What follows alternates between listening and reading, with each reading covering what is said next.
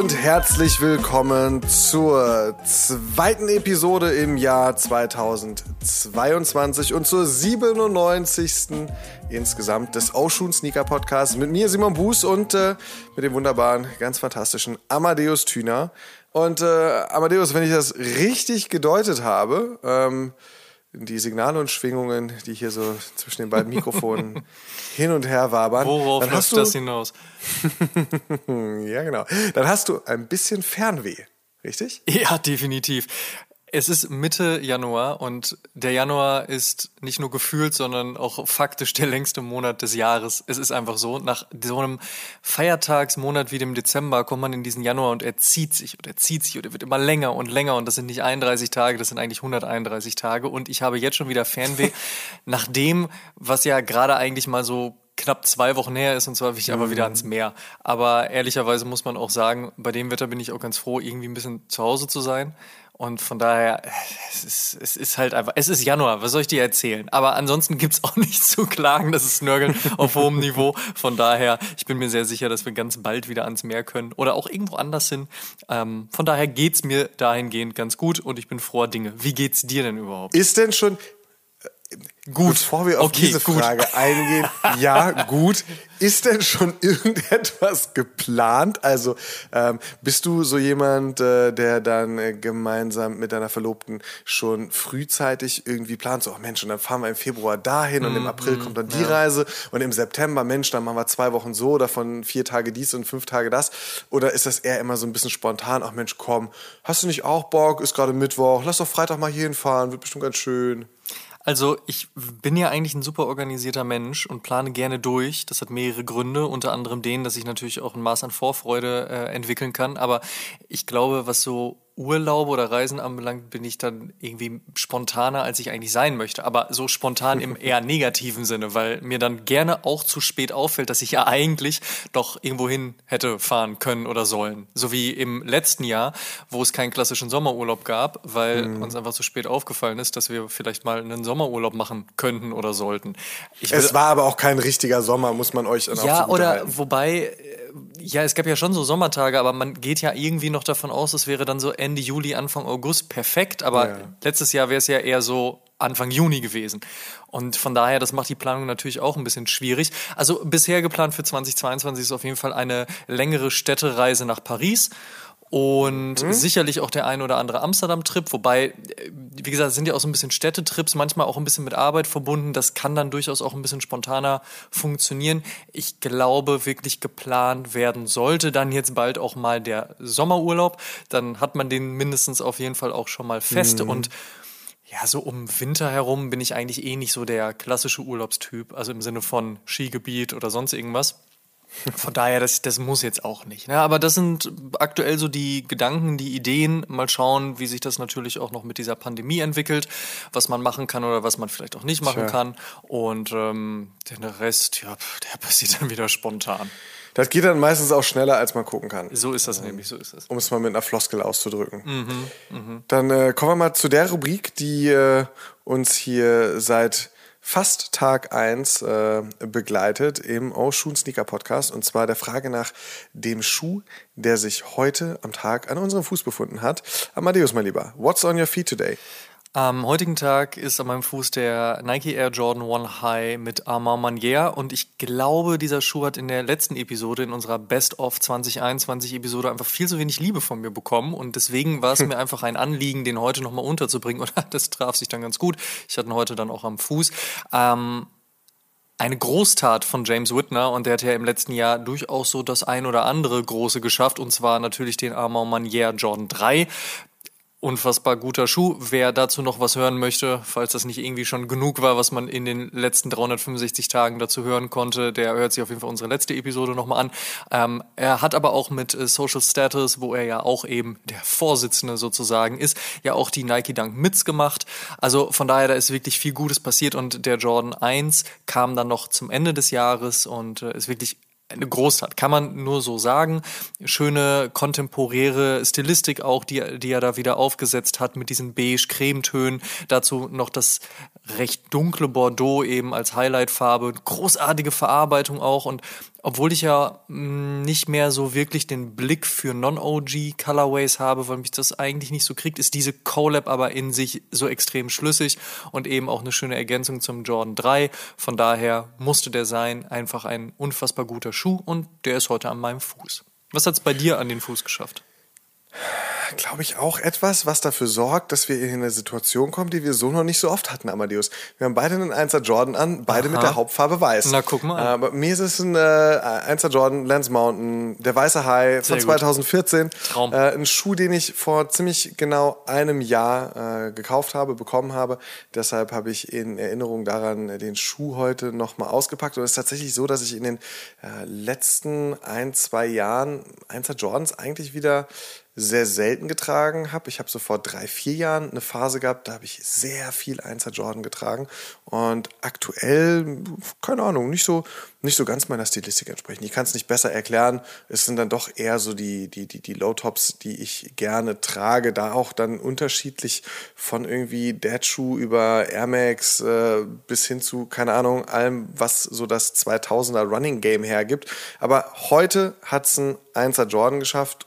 Ähnlich wie du gerade die Kreativleistung hinter dem Amor Manier beschrieben hast, ist es für mich eben auch Lance Mountain, ein unfassbarer Skater der 80er Jahre, Mitglied der Bones Brigade, einfach ein, ein unfassbarer Typ gewesen für Skateboarding und auch weit darüber hinaus für die gesamte Kultur. Und der hat äh, ja mit Nike zusammen äh, nicht nur einen einzigen Schuh gemacht, da sind ja mehrere Schuhe äh, über die Jahre äh, zusammen mit Lance Mountain entstanden. Aber dieser 1er Jordan hat es mir damals so unfassbar angetan. Und äh, ich bin sehr, sehr glücklich, diesen Schuh zu besitzen, diese unfassbare Kreativleistung von Lance Mountain zusammen mit äh, Nike SB und deshalb mein What's on my feet today, der 1er Jordan High Lance Mountain. Ich weiß noch, wie ich mich damals auf mein Fahrrad geschwungen habe, um von Kreuzberg 61 rüber nach Mitte zu fahren, und zwar zu Civilist, um dort in-store beide Schuhe kaufen zu können. Ich bin eigentlich angetreten, um den schwarzen zu kaufen und hatte mhm. dann aber noch die Möglichkeit, den weißen auch zu kaufen und habe gedacht, ja komm, lassen wir die Kreditkarte glühen, scheiß drauf, der muss auch ran. Und dann habe ich tatsächlich beide mitgenommen. Und wenn man sich das heute überlegt, dass man bei so einem Release einfach in den Laden gehen konnte Natürlich war ich einigermaßen pünktlich, aber es gab kein Campout, es war kein Schlange stehen, es war einfach ein dorthin fahren und da sein und dass man die Möglichkeit hatte, den zu kaufen, ähm, ja, das scheint schier unmöglich. Aber ja, das gab es tatsächlich früher noch. Das war sehr schön. Ich bin auch sehr froh, ja. ähm, rückblickend betrachtet, dass ich beide dann noch direkt mitgenommen habe, auch wenn es danach die nächsten Tage und Wochen nur Wasser und Brot gab und ein bisschen Ketchup mit Nudeln. Aber das musste auf jeden Fall sein. Und wenn du dann mal darüber nachdenkst, wie uns dieser Schuh auch verbunden hat, ne? Es gab ja dieses Sneaker Shorty Interview, was du im Rahmen von Tonshow TV mit mir gemacht hast. Jetzt überlege ich gerade, wann war das? War auf jeden Fall kurz nach Release. Ne? War auch Sommer 2014. Ja, auf jeden das. Fall, ja, ja. auf jeden Fall. Und da hatte ich den am Fuß und der hat dich so getriggert, dass du sogar deinen normalen, deinen normalen Fragenkatalog bei ähm, dem Sneaker Shorty, ne, immer so das klassische, so lieber schlicht oder Jeremy Scott mhm. und das und so, sogar unterbrochen hast, weil du auf diesen Schuh hinaus wolltest und gesagt hast, so, kriege hm. ich deinen weißen Air Jordan 1 SB Lance Mountain, den du gerade am Fuß trägst und ich musste dich leider enttäuschen. Und dann hat es noch ein paar Jährchen gedauert und dann hast du ihn ja halt, wie du auch gerade schon erzählt hast, ein paar Jährchen später dann halt eben bekommen. Aber wie schön sich da auch wieder der Kreis schließt, ne? Und was für schöne Geschichten man auch so um Schuhe drumherum bauen kann. Irgendwie auch ja, eine gute ja. Herleitung zu dem, was sicherlich gleich in unserem Interview passieren wird. Da geht's auch um so ein paar legendäre Geschichten. Ja, absolut. Legendär für den, für den Einser Lance Mountain auch dann äh, so diese Entwicklung, dass ich damals äh, kurz nach Release auf dem Soulmart stand und mein äh, guter Kumpel Sören ihn bei sich am Tisch hatte gequatscht haben. Der so, ja Mensch, wir haben ja die gleiche Größe, Simon, könntest du mitnehmen. Machen wir für, keine Ahnung, für 200. Äh, ich glaube, es war sogar noch günstiger. Es war so knapp unter 200. Und ich habe gesagt, nee. Oh, wirklich? Du, äh, das ist also irgendwie 40, 50 über Retail. Das irgendwie, nee, kein Bock. ähm, ich guck mal weiter. Heute lacht man darüber. Ja, total, total, weil ich dann jahrelang äh, irgendwelchen Apothekenpreisen hinterhergerannt bin und gesagt so, nee, irgendwie, ich sehe es jetzt nicht ein, äh, 400 Steine für den Tisch auf, äh, für den Tisch auf den Schuh zu legen, für den Schuh auf den Tisch zu legen. wenn mir, wenn mir der gute Sören das Ding noch vor ein paar Jahren noch für, für knapp 200 angeboten hat. Das geht auf gar keinen Fall. Und der Kreis schließt sich an der Stelle, dass auf exakt diesem Soulmart ähm, ein gewisser junger Mann zu Gast war, äh, auf der dort in der Mercedes World oder wie auch immer das Ding in Berlin-Charlottenburg in der Nähe der äh, Universität äh, heißt. Ähm, du meinst das gute, gute alte Salzufer, ne? Ja, ja. ja. Mercedes World trifft's da sehr gut. Schönheiten auf drei Etagen. Gut, äh, falsches Thema, Entschuldigung. Zurück zu dem, was du sagen wolltest, dass du dort einen jungen Herrn äh, treffen konntest. Ganz genau. Ich habe, ich habe, also es ist eine Sneakermesse. Ich habe sehr viele junge Herren getroffen, aber einen habe ich auch äh, zum Gespräch auf der Bühne getroffen. Nein, ich habe auch mehrere auf der Bühne getroffen. Worauf möchte ich hinaus? Der aktuelle Gast dieser Episode war auch Gast auf der Bühne auf diesem Soulmart. Damit wollte ich gerade die Klammer schließen. Ähm, er hat 1997 seine eigene Clothing Brand gegründet, ist Besitzer von Boutique Stores, führt eine New Yorker Kreativagentur und bringt damit auch noch Merch an den Start. Er bespielt unterm Dach von Hypebeast einen eigenen Business-Podcast. Er hat mit einigen der angesehensten Brands der Welt zusammengearbeitet und kollaboriert und hat der Szene mit dem Pigeon SB Dunk einen der wirklich legendärsten Sneaker geschenkt, die es nur gibt. Ähm, es ist eine ganz besondere Ehre, ihn hier zu Gast zu haben und in den nächsten Minuten ihn einmal nach bester Ausschulmanier äh, im Fragenhagel zu verhaften. Die Rede ist äh, von keinem geringeren als Jeff Staple. Welcome to the show, Jeff. Thanks. Thank you for having me. I'm excited to be on Oh, Schuhen. that was, was my best, my, the best I could do. Yeah, that's right. So, Jeff, in how many interviews and conversations do you get asked about the 2005 Pigeon release, and how annoying is it for you that we do the same right now? Be honest. Uh, honestly, it's not annoying to me. People think it's annoying to me, but um, you know, it's a blessing to me that I've I've been able to create something that uh, is still mm. talked about 15 some odd years later that's that's an honor you know what i mean? Like how many artists and creatives create something that no one even talks about once much less the following year much less the following decade? So I, I, never look there's an american saying that um, says never look a gift horse in the mouth. I don't even know why it's that i don't even know the understanding of that but basically it's saying like you know um, the, the the overarching meaning of that is that like be thankful for your gifts. And if people want to ask me about something that I created over a decade ago, it's an it's an honor for me to answer. Okay, great. Then let's talk about that. Uh, do you still do you still answer the question with the same passion more than 15 years later, or is it sometimes the feeling of yeah? You said you you're not feeling uh, being annoyed about that, but being reduced a little bit too much to this specific release. But besides the SB Dunk, you created a lot more different kind of styles and sneakers back in the days and still now? I I mean, um, we had already done a lot of shoes with Nike at the time, so the relationship was already built and established. And um, the Nike New York City Dunk was part of a anniversary series of the of the Dunk itself, where uh, they were doing different city based dunks. Uh, you might have seen the London Dunk, the infamous Paris Dunk. There was the incredibly rare Tokyo Dunk, the the uh, for whatever reason less popular LA dunk. um, but there was a New York dunk, and I remember the call from my friend Marcus uh, at Nike SB who said, you know, um, it's the anniversary of the dunk. We want a dunk dedicated to the city of New York. We think you're the perfect candidate to design it. Are you interested? And that was it. It was a phone call. I hung up. Crazy. I screamed at the top of my lungs. I danced. I jumped up and down because the dunk is and was one of the greatest silhouettes of all time for Nike. New York is one of the greatest cities in the world. Um, so for me to have the honor of being able to do a dunk dedicated to New York on a you know with Nike, that one of the greatest brands in the world, was fucking amazing. Um, so we went about doing it, and uh, you know when when you get tasked with something like that, it's like there's a great responsibility, right? New Yorkers don't fuck around. Sneakerheads don't fuck around. So. Totally while this was an awesome opportunity, it was an also an awesome opportunity to fail. like this is failing on the grandest stage. Like, wow, Nike, New York Dunk, you fucked that one up, Jeff. You know, like that could have happened too. So there was a lot of pressure, um, and I didn't want to. I, I really, I didn't want to do New York a disservice. I didn't. I really wanted something that was authentic and, and core, and so, you know, we tossed around ideas of doing like an Empire State you know Empire State Building or New York City subway or New York City taxi and like just sort of typical things that like New Yorkers are known for if you're like a tourist if you're like out of state you know? But the idea of doing something that like was really meant for New Yorkers by New Yorkers that maybe would be slightly confusing to an outsider. And I mean even if you lived like in New Jersey or Connecticut, which is like an hour away from New York City, you might not understand the thing. I was kind of going for that insider, if you know, you know kind of mentality.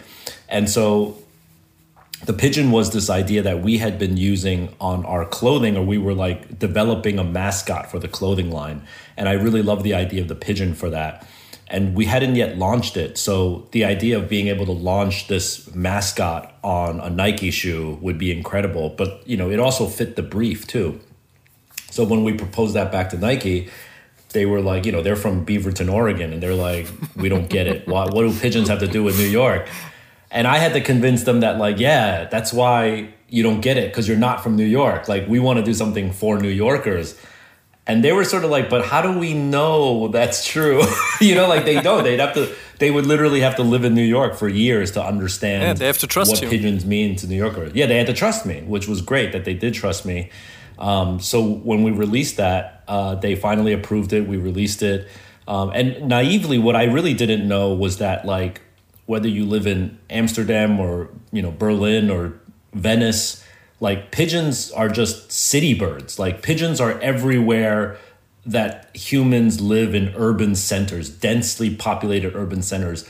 Pigeons thrive. So if you're a city kid, if you skate, if you do graffiti, if you live in street culture, you probably are encountering pigeons on a daily basis. And that's the part that honestly I did not realize. I was doing it for New York but the instant global sensation that happened with it was kind of a surprise to me. Mm.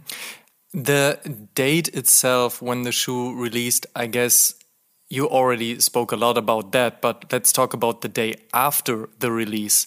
How do you felt yeah. back then when the whole thing happened? On the one hand, like the positive thing, having this release, but on the other hand, kind of this negative thing with with the riot and maybe and the, the negative yeah. press and so on. How do you felt back then one day after the release? Um 50-50 of elated success because the shoes sold out they sold really well.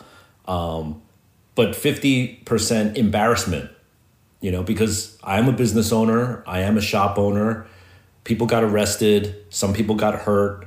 Uh, i took up you know the New York City Police Department's time, you know, like maybe the because there was like 50 cops dealing with the pigeon dunk riot, there was like 50 people that couldn't get a police fast enough to their real emergency, you know what I mean? So like I had a lot of guilt and embarrassment and quite frankly Nike was like really mad at me at the time. They were like they claimed that they were mad at me because, you know, the, the a, a, Nike had never been on the cover of a newspaper, a New York City newspaper before that, and now it's on the cover, great, but it's associated with this word riot, bad, you know. Yeah. So they were allegedly mad at me, um, but I know they really weren't. Um, they were they just had to say they were mad at me, but like they really weren't mad.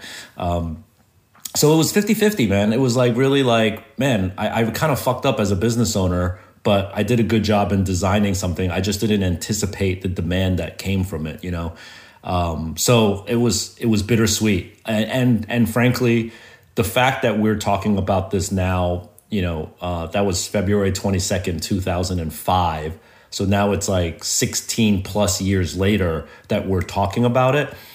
I never thought that people would still be coveting and talking about the pigeon dunk today. I I thought maybe people would talk about it for one to six months. Like, you know, because there was like, yeah. it just, sneaker culture was so on a subculture yeah. back then.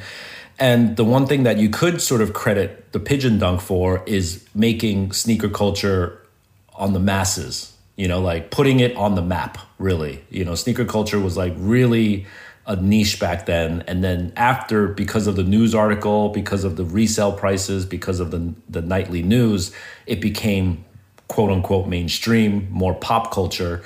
And so that's maybe one of the things that the Pigeon Dunk is known for. But prior to that, no one talked about shoes for like years and years and years after they came out. Yeah, you know, like it was very, very rare for that to happen. So that's the blessing part of releasing the Pigeon Dunk. Like you said, it's a bittersweet memory, a bittersweet thing in at that point. But to, of course, it is a, it's a great moment in sneaker culture and especially for Nike SB. So, have you been happy seeing the hype about and around the SB Dunk coming back like two years ago? Yeah, I mean, the dunk became very, very SB dunk became extremely popular. Then, you know, I, I would like to say that we helped um, really rebuild Nike's foray into skateboarding because this was now their second attempt. You yeah, know, true. their first attempt was pretty bad. Yeah, definitely. Um, yeah, it was. You know, yeah, we had a you know a lot of people don't know this, but um, I actually designed the first Nike SB website. Oh, really? No like, way. Yeah, the launch website. Yeah, I designed the first website. I also designed the first few catalogs for Nike SB. Like the they had these little square print catalogs. Like I helped design those. So like I was some t-shirt graphics as well that Nike SB was doing. So besides the pigeon dunk, we were really helping SB out a lot in the early days. And yeah, SB had a huge growth. Then SB dunks sort of like died, right? And then um, a couple years ago, like 2017, there was a resurgence and credit to to the SB team for really being strategic and calculated about it. You know, you have to remember that like they came back to the pigeon dunk. We did the black pigeon dunk. They came back to to the Tiffany dunk with like the sort of canary dunks and and the different color dunks, and then they made sure to get him on the feet of Travis Scott, right? And so that Travis Scott organically was digging in the crates for old dunks, but also getting seeded dunks from the SB team.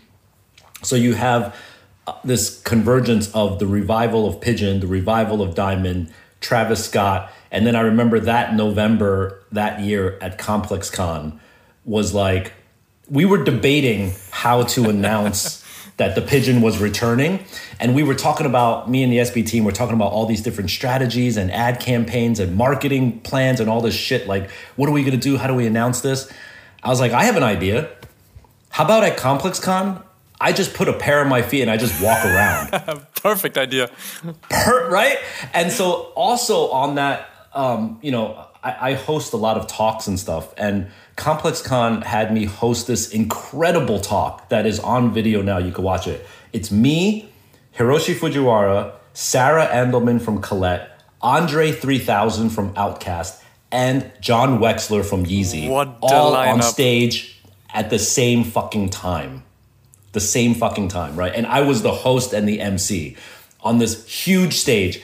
I walk out on stage with the black pigeon dunks, and everyone's just like trying to like zoom in on what is on my feet because they see the pigeon is clear, but it's not on the typical gray shoe. I mean, you could not have a more effective and zero cost marketing campaign than just like me walking around, you know.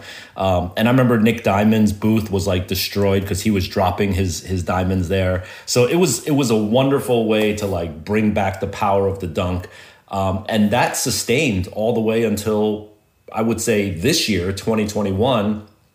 We're now, you know, I, me personally, I feel like the dunks are getting exhausted again like they're sort of hitting a crescendo where like I think people are getting a little bit sick of the dunk and people should start you know, maybe Nike needs to start pulling back on the dunk a little bit and letting another shoe take some shine. But what a resurgence that um, we were part of for the dunk fast forward to now as you already entered like the stage of 21 and what's happening with the dunk right now. But what was your favorite release of the past month maybe even the full year of 2021 what shoes what silhouettes which collabs were you digging? Which one were you feeling? Where where did you say wow i i, I definitely have to get those uh, of this year or of like the past few years whatever you like to would like to have if 2021 hasn't had anything that that caught you maybe 2020 or 2019 did Um, let's see.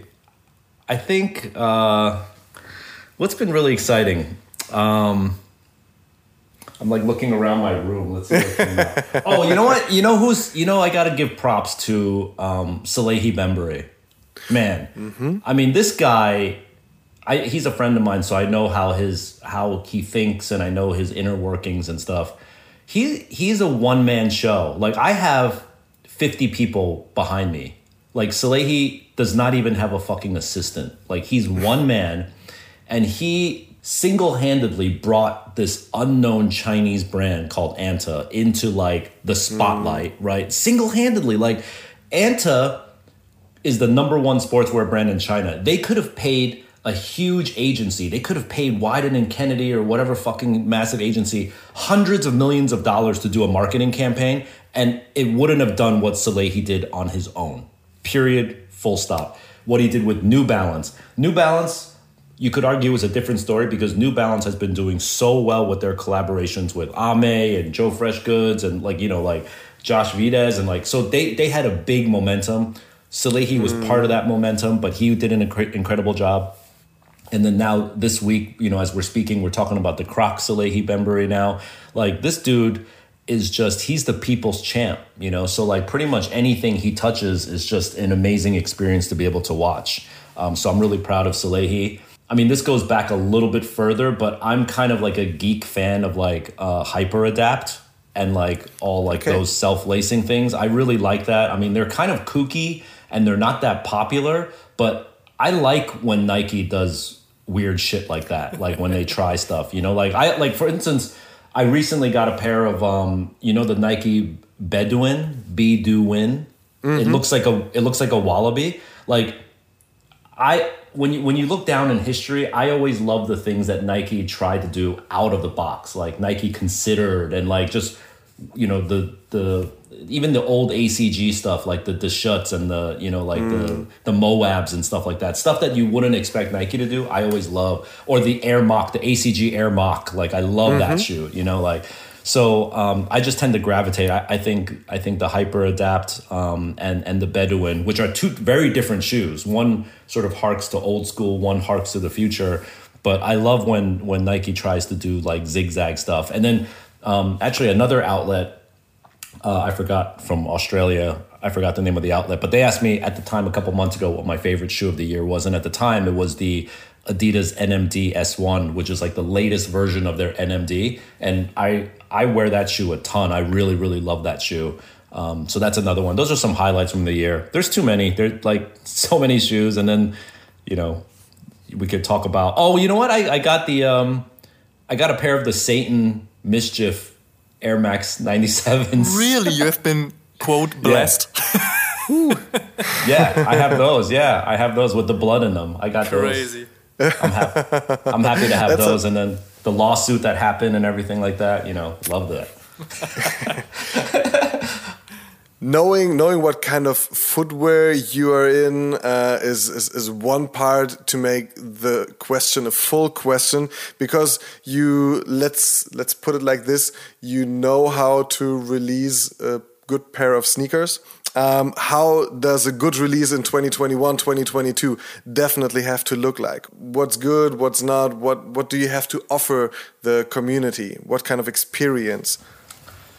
Um it's a cliche to say it, but like you have to have a story nowadays. You have to have a deep narrative and a storyline yes, to whatever we're releasing, you know. And if you don't, you're just kind of like releasing more products. You know what I mean? And and as you can see on any hypebeast day, like there's so many products that are coming out that quite frankly, even today, even if you have a great story and great design, that's like the minimum actually. You actually yeah. need even a little bit more than that, you know? You need maybe like an enigmatic, really um, engaging figurehead or founder, you know, or like a brand behind it. You know what I mean? Like, I- will bring up the Aimé Leon Dore projects with New Balance that they're coming out with. Those shoes, no disrespect to Teddy, I love everything that he's built. But if you took off Teddy and Aimé off that shoe, that shit is like Sears discount, like it's just like a regular ass New Balance. You know what I mean? but it's the mystique of Aimé and the marketing campaign and the photo shoots that he does with it and like the curation. That's what makes that shoe so so desirable, you know?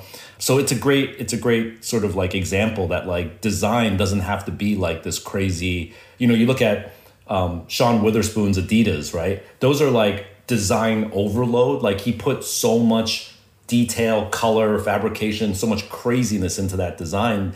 But he's got a great story and a great figurehead, of course, in Sean, but totally different design aesthetic than Aimé Leon Dore. But they both work for their respective founders, you know. So I think it also matters like who the founder is um, that that mm-hmm. tells the right story. You said it a bit earlier. Uh, in 2005, sneaker culture was just um, a niche or a small bubble, and the pigeon dunk made this small bubble very visible to the public. Uh, yeah, very visible. Mm -hmm. um, today, this little bubble is a multi-billion dollar business with a lot of products. You mentioned as well, like a minute ago, a lot of products being released um, at the moment, every day, every week. A few months ago, Amadeus and I, we asked the German sneaker community, our audience, is the sneaker culture dead? What would you answer to a question like this? Yes, it was it was polarizing. We all know that this this culture is not really dead, but is it too much money in this game? Is it too many releases? Uh, too little time to experience all of the maybe even really good stories, or is everything's just going well? I, I don't think I think it's far from dead. I think five to seven years ago, if you asked me this question, I would have thought that sneaker culture would be dead or that the bubble would burst you know um, but i don't mm-hmm. i don't think mm-hmm. it's going anywhere i think the idea that first of all there's many people on this earth most of them have two feet and now they're more they're more accepting of the fact that you can have more than five to ten shoes in your closet it used to be mm. really weird when you had more than 10 shoes in your closet but now it's kind of like you're not even really a sneakerhead if you have like 25 or 30. That's sort of like the new norm now, you know what I mean? So, in terms of the reason why I bring that up, that quantity up, is because all these brands releasing all these products, they actually have homes to go to. They're not just like jamming the market, you know, like people are actually copying all these shoes and they're actually putting them in their rotation. Um, so I think the culture is alive and well. Uh, a lot of people will say resell is killing the culture yes, it is in the sense that it's making it extremely difficult for, for many people to get shoes, but it's also creating the halo effect. That's what people forget is like there's this halo that comes about where when you see the Aimé Leon New Balance, there's a trickle down effect of like the typical gray, you know, five, you know, five seven seven like normal shoe that like, oh, because Aimé did that, I want to do this because Yeezy did that to his Adidas. I now want to wear a pair of regular Ultra Boosts, and it's it's it's really interesting to me, and I see it day in and day out where like people are all mad trying to get a pair of Yeezys, they can't, and then I see them just buying a pair of like Alpha Bounce or, or whatever it is, and it's just like yeah, I, or the NMDs. You know, the NMDs were mm. the success of the NMD was a direct correlation from the inability to get Yeezys. Agree to that. Yeah, you could love it or hate it, but like you are part of that system by wanting shoes you know what i mean and and it's just a, a, game of supply and demand and i will say that to you know i can speak for myself as a creator of shoes that when i put out a sneaker oftentimes you're designing the shoe 12 to 18 months before it actually comes out and you actually have to determine the production run of the shoe 8 to 12 months before it comes out right so Right now, we're in December 2021. I'm designing a shoe. It's going to come out September 2022, you know, 10 months from now. And the, the collaborator is like, hey, Jeff, how many pairs you want to do? Oh, I don't fucking know. Like, I don't what know. What a question. 10, 20, 30. Yeah, what a question. And by the way, oh, Jeff, uh, the ones that we don't sell, right? If we don't sell enough, we're going to put them on sale in our factory outlet store or we're going to destroy them and destroy the earth or you're responsible for for owning them Damn. like that's a big responsibility yeah, so definitely. i can't be like yeah i want to make everyone happy let's do 3 million pairs you know like so that's why as business people we are like yo that's there's a lot on the line here let me be conservative I'm fairly confident I could do 35,000 pairs, whatever it is. And then, like, maybe I might even subtract down to 30 to make sure that I don't have any inventory left and they're not on sale. Because then every even the biggest hater of resale will know that if my shoes are on a discount rack at a discount store, you're not going to want the next release of my shoe. That's going to be seen as a failure for you, right? Facts. So I want to protect my brand image against that. So I'm going to make less. And so I'm just trying to take an educated guess. I'm not trying to purposefully create a bad experience. I want at the end of the day, I would I would assume most designers would want this. I want as many people who want my shoe to be able to get them at regular retail price. But I want to be able to hit that number as perfect as possible, right? Sure. If 36,200 people want my shoe, I want to make 36,200 pairs of shoes, period. But someone's got to tell me that number. it's it's really hard to know, you know, so it's like a shot in the dark. Yeah. That's how resale happens. And and that's how discounting also happens. You got to sort of dial the number in correctly. So you don't think that this kind of bubble won't burst in the next couple of months, right? No. No, not at all. I can almost guarantee it. And and now, you know, you've got there's so many other factors now because now you've got customizers, right, that are in the game. Uh, the you've got the shoe surgeons of the world, people who are doing like shoes that, and and painting them and reconstructing them, and then you've got guys like you know I just did a collaboration with Mache, who's like a, a, celebrity sort of shoe customizer that released his own shoe. You know, so you've got guys doing their own models. You've got startup sneaker brands that are killing it, like Veja and Allbirds and stuff like that. Like they're making a huge dent in in the industry. And then you've got now the metaverse, like yesterday Nike just bought RTFKT Studio. So now you've got a whole yes. nother universe, you know? And they put this logo right next to the Jumpman and the swoosh, showing that it's not just it's it, it's not just like marketing. Yeah. It's like okay, no. they they really mean what they did. It's not just a hype. And Huge.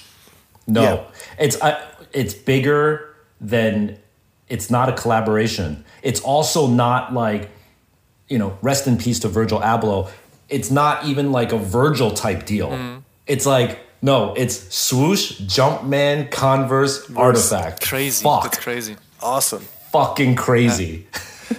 Jeff, you already talked about the project which will be coming out uh, later uh, in 2020. Maybe you want to tell a little bit more about that, but overall, you once said is uh, is up to you to tell the people everything about you and to educate them that they totally understand what Jeff Staple is all about. So, beside the project you already teased, what is Jeff Staple all about? What are the projects you are working on these days?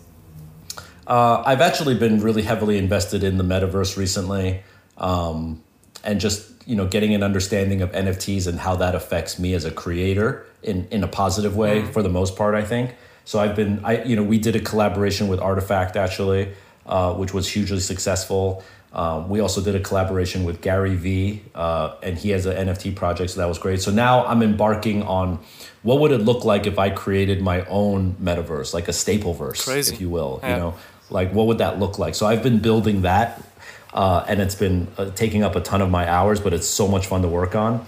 And then, strangely enough, on the complete opposite side of that spectrum, next year is my 25th anniversary of Staple.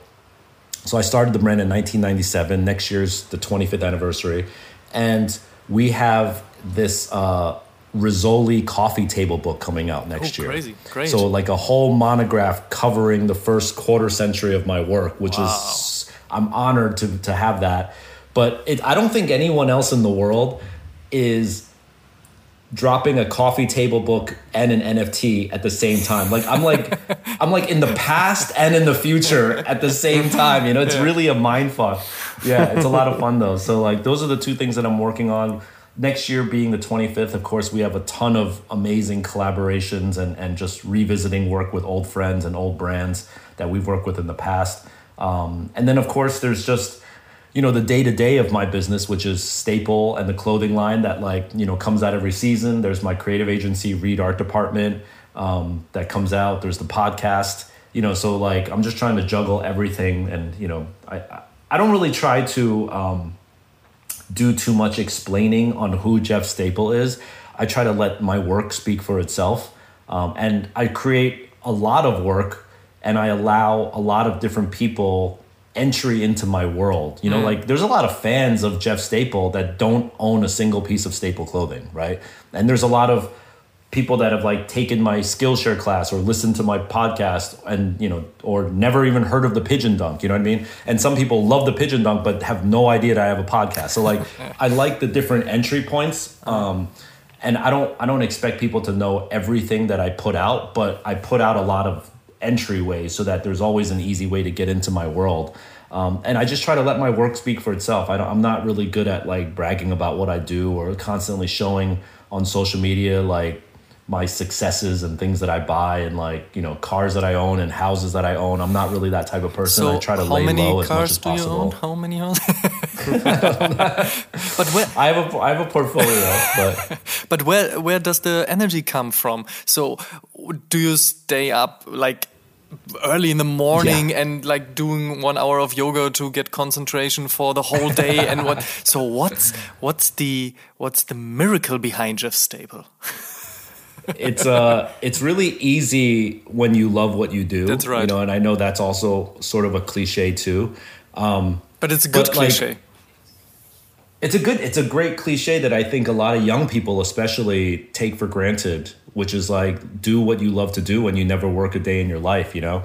Um, I truly believe that. And the the example I like to give is like you know, imagine your job in life was to review beach hammocks and like sip martinis. You know, like there's a guy who does this, right? They have he has to review the best beach chairs in the world. True. He his job is to go to every beach and sit in every chair for eight hours and write a review about how this beach chair is functioning. Imagine that was your job and somebody said to you, "Hey, you're working too hard. You got to take a vacation. You got to stop. You're you're you're a workaholic."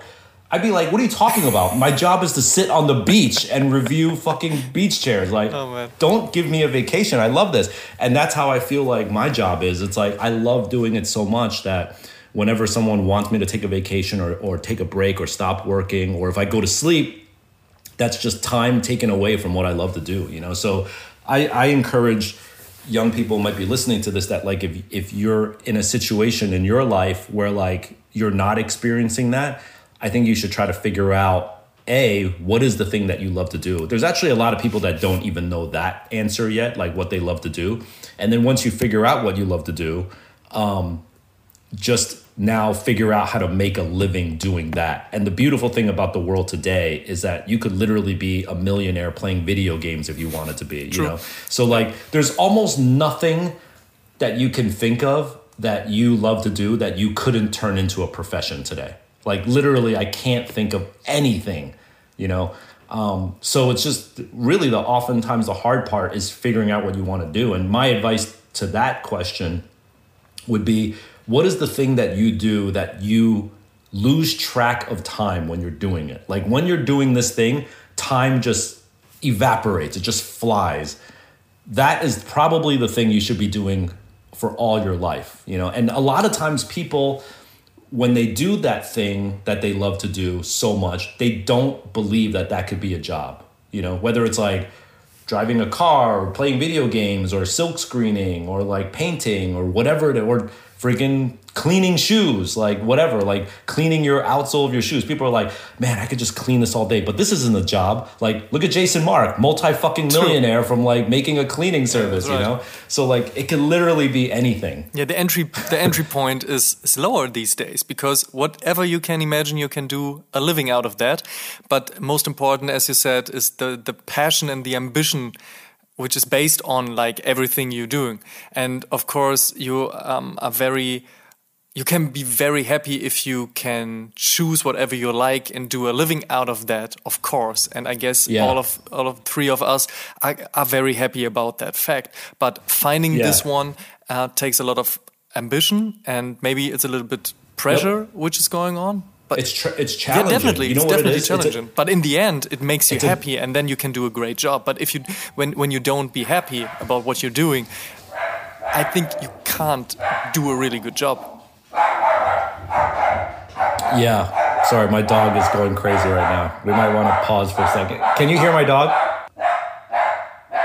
Oh wow. Okay. Do you know the bark at your dog challenge?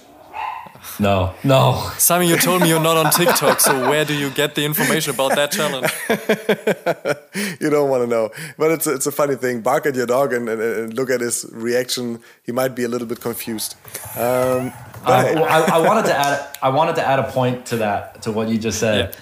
Um, the the double edged sword here is that the same reason why what I said you could take any passion and turn it into a job at this point, right?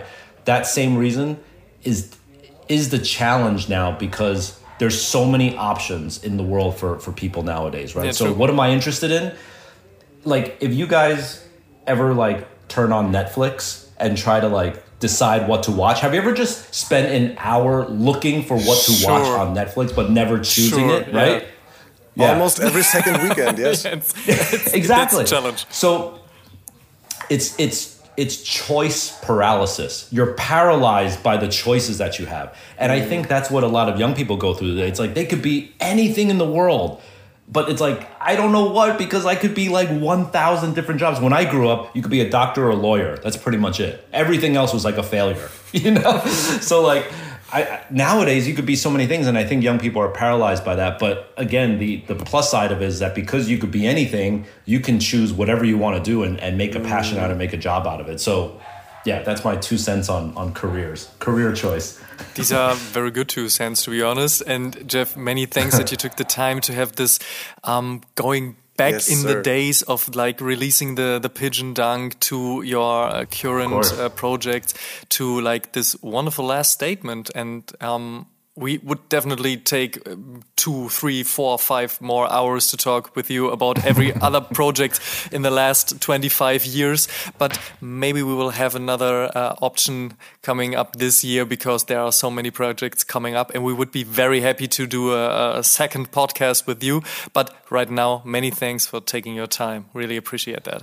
Thank you too. Yeah, I'd love to come back Thank on. You. Maybe maybe we'll come back when the uh, 25th anniversary happens, and we'll go down memory lane. Let's do this. Yeah. We take you by the word. yep. All right. Thank you, guys. Thank this you. was great. Thank you very much, Jeff. Und damit vielen Dank, dass ihr bei der 97. Episode mit dabei wart. Ihr könnt alle Episoden wie gewohnt kostenlos auf Spotify, auf Apple Podcasts, Deezer, Amazon Music, Audible, Google Podcast, Podtail, Podigy und auch bei allen anderen Streaming-Diensten hören. Und wir würden uns sehr freuen, wenn ihr dem O Shoom Podcast und unserem News Podcast O News dort folgt wo ihr Podcasts am liebsten hört. Schaut auch auf Facebook und Instagram.com slash Podcast vorbei und interagiert mit uns und der Community. Checkt auf jeden Fall auch die Sneaker-Suchmaschine Sneakerjägers und werdet Teil der Sneakerjägers Germany Community. Supporten könnt ihr uns unter anderem mit einer positiven 5-Sterne-Bewertung bei Apple Podcasts. Über 350 positive Bewertungen hat Oshun schon und eine Rezension würden wir hier gerne mit euch teilen. Coco Kuboy äh, schrieb zuletzt mein Favorit und mein absoluter Lieblingspodcast. Vielen Dank. Tut uns zwei Gefallen. Erstens, macht's wie Kuko Boy und äh, lasst auch eine Rezension da. Und zweitens, supportet die Podcasts und erzählt mindestens einem Freund oder einer Freundin, die sich für Sneaker und Streetwear interessiert, von uns. Shows on Love, ihr Lieben. Macht es gut. Dankeschön fürs Zuhören und wir hören uns ganz bald wieder hier. Bis dahin, macht's gut. Tschüss. Ciao, ciao.